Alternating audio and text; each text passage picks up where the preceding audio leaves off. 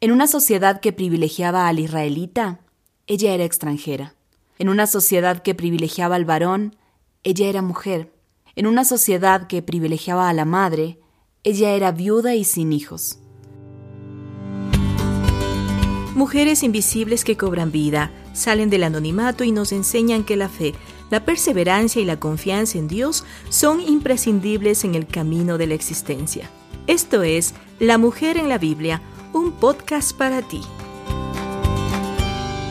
Qué gusto saludarte. Te doy la bienvenida a La Mujer en la Biblia, el podcast en el que compartimos recursos y herramientas para ayudar a la mujer latina de hoy a caminar en su fe. En este podcast hemos creado varias series para ti. Este episodio es parte de la serie Rostros, en la que hablamos de mujeres presentes en la Biblia que nos desafían y nos recuerdan lo que Dios hizo en sus vidas. Hoy hablamos de Ruth, ver por los ojos de la fe. Mujer, viuda, pobre y extranjera. En Ruth se unen todos los requisitos para la marginación social. En una sociedad que privilegiaba al israelita, ella era extranjera. En una sociedad que privilegiaba al varón, ella era mujer. En una sociedad que privilegiaba a la madre, ella era viuda y sin hijos. De su vida anterior solo se dice que estuvo casada con Maalón. Dadas las circunstancias de pobreza y soledad en que las había dejado la muerte de los hombres de la familia, Noemí, su suegra, decidió volver a Belén, su lugar de origen. En medio del viaje de regreso, la anciana intentó convencer a sus nueras de que regresaran a la casa de su madre. Cada una de las jóvenes decidió su suerte. Orfa prefirió volver a la casa de su madre y Ruth optó por un futuro incierto que a simple vista se planteaba como lleno de privaciones al lado de su suegra.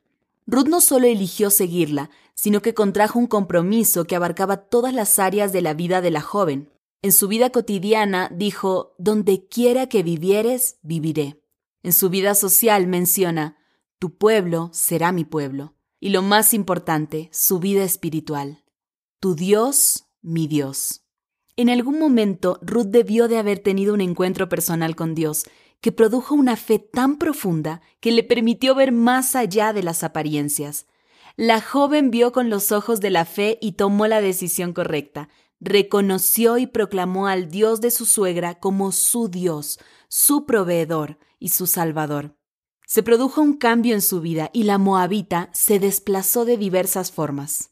En primer lugar, fue hacia un nuevo pueblo, a Belén, y en segundo lugar, fue hacia una nueva posición al reclamarle a su pariente político Booz que cumpliera con ella la ley hebrea del levirato.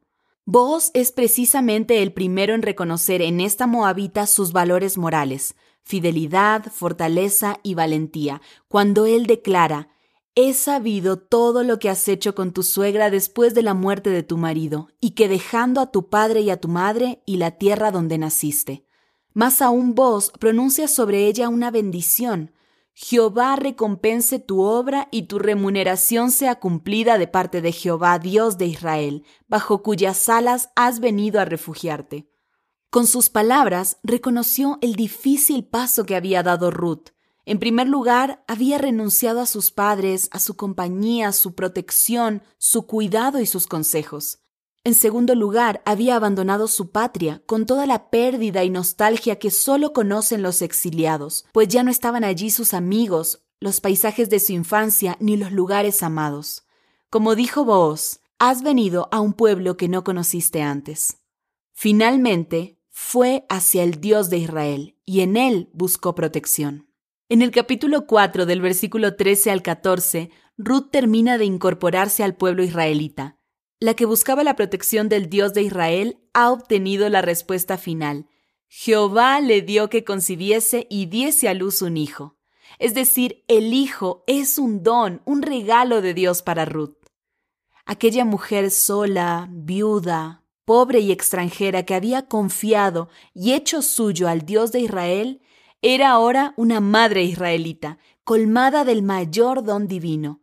No solo fue la madre de Obed, sino que formó parte de la genealogía que conduce al rey David y a Jesús el Salvador. La vida de Ruth es una lección de fe. Logró resistir las más duras adversidades, la viudez, la pobreza, el difícil trabajo del campo, la migración, el ser extranjera, con los ojos de la fe en Dios pudo ver colmadas todas sus carencias, donde la mirada humana solo veía esterilidad, vejez, soledad y pobreza. Su vida constituye la certeza de que los dones divinos están disponibles para quienes buscan en Él protección. Él es Dios de todos los necesitados, sin importar origen, sexo, raza o condición. La reflexión que acabas de escuchar la encuentras en La mujer en la Biblia, una nueva Biblia con recursos y herramientas para ayudar a la mujer latina de hoy a caminar en su fe. Tenemos más recursos para ti. Visita nuestro sitio web vivelabiblia.com. Será un gusto encontrarnos en el próximo episodio de La Mujer en la Biblia, un podcast creado para ti. La Mujer en la Biblia es una producción de Sociedades Bíblicas Unidas.